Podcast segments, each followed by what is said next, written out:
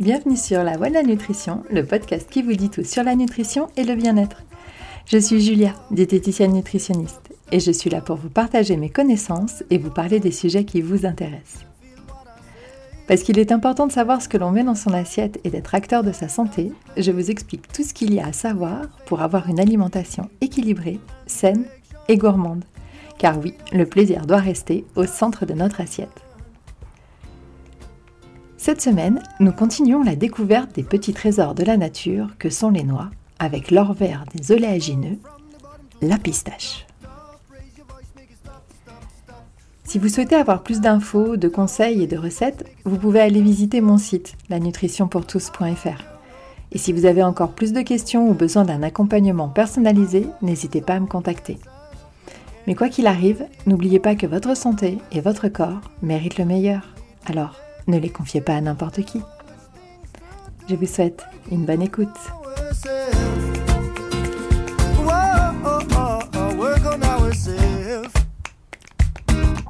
La pistache, couleur tendance dans nos garde-robes, est avant tout non pas un parfum de glace, mais un petit fruit à écale qui nous veut du bien et qui notamment prend soin de notre glycémie et de notre sommeil.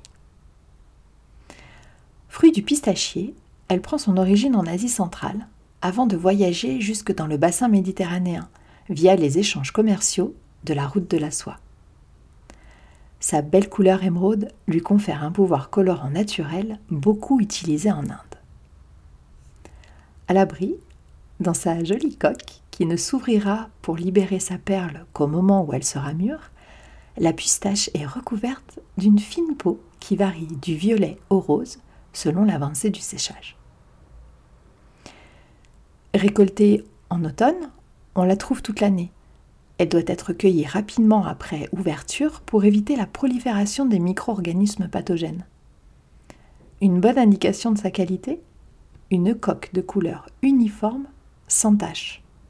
Une première raison de l'acheter tout habillée.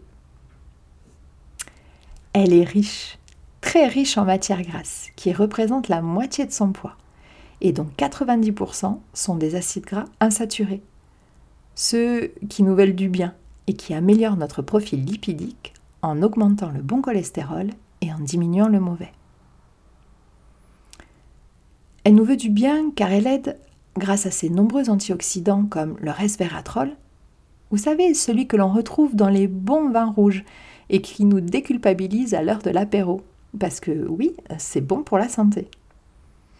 Elle aide donc à lutter contre le stress, et notamment en régulant la pression artérielle, soutenue par le magnésium et le potassium, dont elle est une excellente source. Elle est un allié pour réguler le transit intestinal grâce à sa richesse en fibres, supérieure de moitié à la moyenne des autres noix. Et ces fibres sont d'excellents prébiotiques, autrement dit la nourriture de nos bonnes bactéries qui nous assure une flore intestinale en pleine santé. Et également grâce à ses fibres et sa richesse en protéines végétales, elle vous apportera une satiété rapide et longue en cas de petite faim entre les repas. Les dernières études montrent qu'une consommation régulière de pistaches améliore la régulation du métabolisme glucidique. En aidant à diminuer le taux de sucre dans le sang, cela aide au bon fonctionnement de l'insuline, Bien évidemment, ça ne se substitue pas à un traitement médical. Dernier bienfait nutritionnel sur lequel je vais m'attarder, sa richesse en mélatonine, plus souvent appelée l'hormone du sommeil. Et oui, cette petite boule verte est un précieux allié pour des nuits calmes et réparatrices. Et en plus, vous allez aimer le fait de pouvoir en manger 30 grammes, soit une cinquantaine par jour. Et oui, sans sa coquille, elle n'est pas si lourde que ça. Et le fait de la décortiquer vous oblige à la consommer de façon moins goulue. Il va falloir bosser un peu avant de la croquer. Alors on, on ne s'enflamme pas pour autant en se jetant sur celle salée que l'on retrouve fréquemment à l'apéro. Car bien sûr, il faut la choisir nature. Ne râlez pas, c'est pour votre santé. Et au moins, vous découvrirez le vrai goût subtil de la pistache. Et bien sûr, le mieux est de la croquer crue. Vous pouvez la consommer au petit déjeuner dans votre muesli maison, mais elle viendra aussi pimper vos plats et salades ou rendre plus croquant votre yaourt. Attention aux pâtes de pistache que l'on utilise en cuisine qui sont souvent très riches en sucre.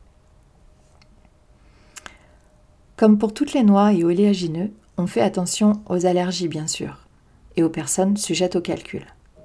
Et on les réserve aux enfants de plus de 5 ans pour éviter les fausses routes. Et je le rappelle encore, pour une alimentation équilibrée, il faut varier et surtout ne pas cumuler toutes les noix entre elles chaque jour, sinon la balance s'affolera dans le mauvais sens.